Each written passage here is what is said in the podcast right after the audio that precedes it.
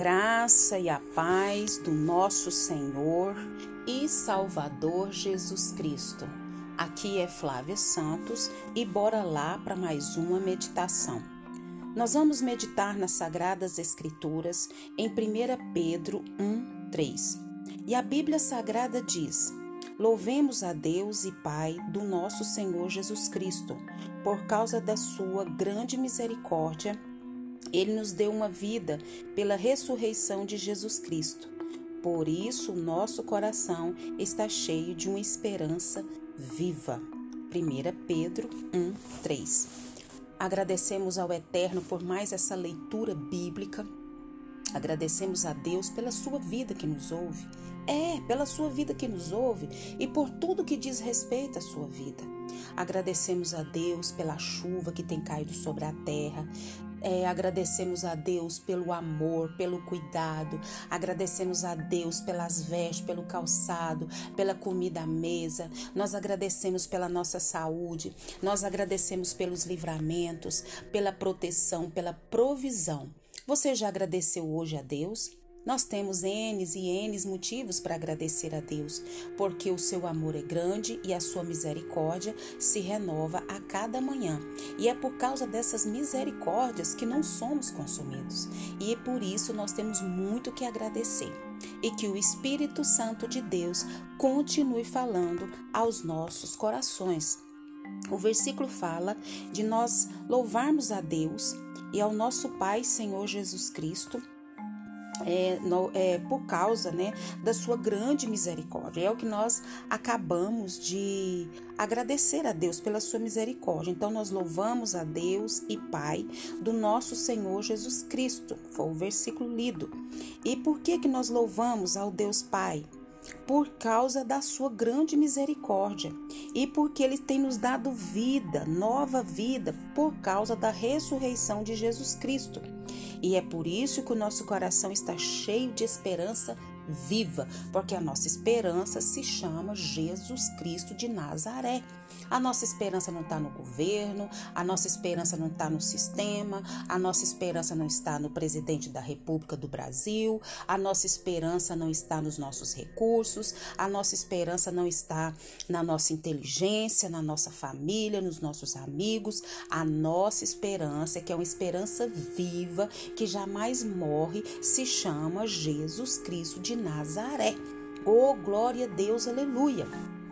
E nós só podemos agradecer a Deus por essa por essa esperança viva que se chama Jesus Cristo. A esperança dos filhos de Deus jamais morre. Muitos têm até um ditado popular que diz: a esperança é a última que morre. Para nós, filhos de Deus, a esperança não morre, porque a nossa esperança ela é viva e ela se chama Jesus Cristo de Nazaré. E nós vamos falar sobre a maravilhosa mudança. Uma maravilhosa mudança. Como é bom mudança, como é bom recomeçar, como é bom mudar, como é bom mudar de rota, de direção. Então nós já testemunhamos alguma vez o processo da metamorfose, principalmente a metamorfose das lagartas. E elas, em geral, são muito feias e às vezes até um pouco assim repugnantes, nojentas, mas transformam-se em lindas borboletas.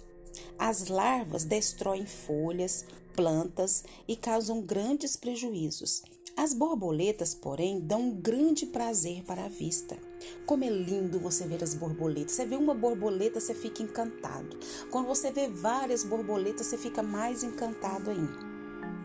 Mas para que essa mudança aconteça, elas primeiro se transformam em crisálidas ou casulos, até parece que estão mortas. Já viu esse processo?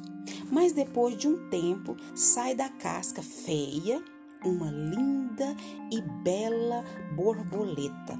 Não só na natureza acontecem mudanças maravilhosas, na vida dos homens também.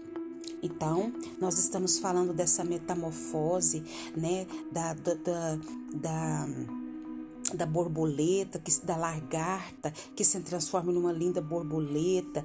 E isso não só acontece na natureza, como também acontece na vida dos homens. É, eu conheço muitas pessoas que foram transformadas. Você já, é, já conheceu pessoas assim? Pessoas que roubavam não roubam mais, as que mentiam não mentem mais, aquelas que tinham aquele vício horroroso de mentir de dez palavras, nove é mentira? Pois é, Outras que eram infiéis agora são fiéis. Aquelas pessoas que eram invejosas, que agora não são, se alegram com as vitórias dos outros e tantas outras coisas. Nós lemos na palavra de Deus, lá no livro de 2 Coríntios, capítulo 5, versículo 17, quem está unido com Cristo é uma nova pessoa. Acabou-se o que era velho e já chegou o que é novo. Quem falou essas palavras foi o apóstolo Paulo. Sua vida passou por essa mudança.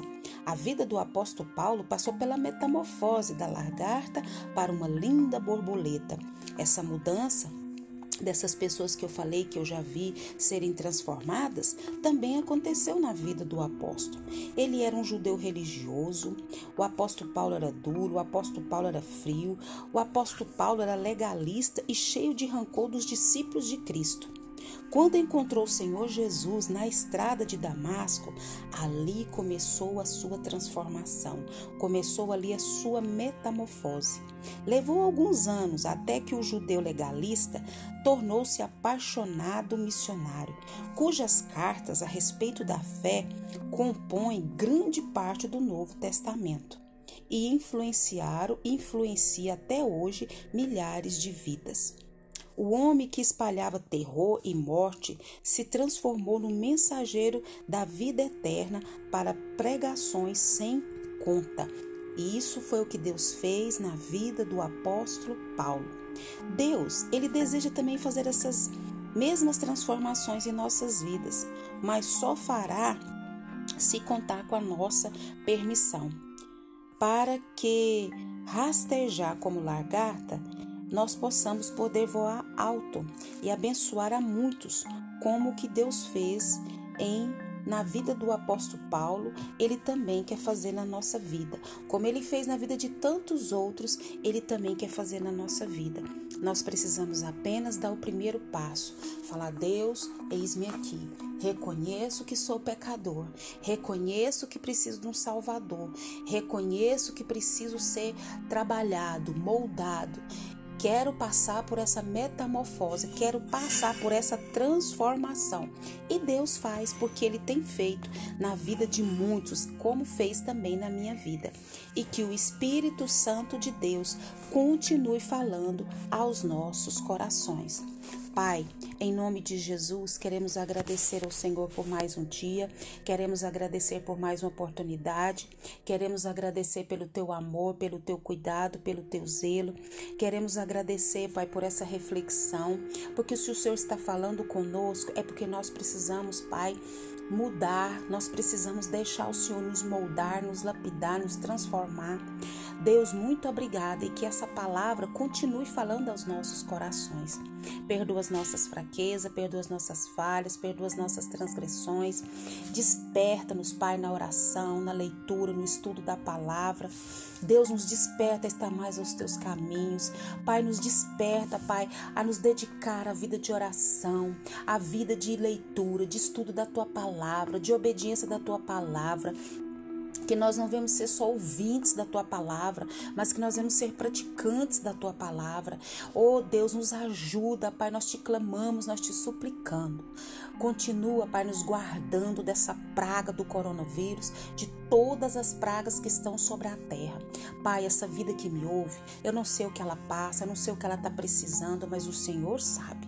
E essa vida, nesse exato momento, está colocando diante do Senhor as suas causas. Pai, resolve, resolve, Pai, as causas. Seja o que for, libertação, transformação, salvação, cura, provisão, proteção, seja o que for, Pai. Entra com mão forte e faz a tua grande obra. Nós cremos, Pai, em Jesus. Nós cremos que ele morreu, ressuscitou e ele é a nossa esperança viva. E que nós cremos nele, ele pode fazer qualquer coisa. Aquieta o coração dessa vida, aquieta essa alma, aquieta nossas almas e nos enche da tua presença. É o nosso pedido, agradecidos no nome de Jesus. Leia a Bíblia e faça oração se você quiser crescer. pois quem não ora e a Bíblia não lê, diminuirá, perecerá e não resistirá. Um abraço e até a próxima, querendo bom Deus. Fui!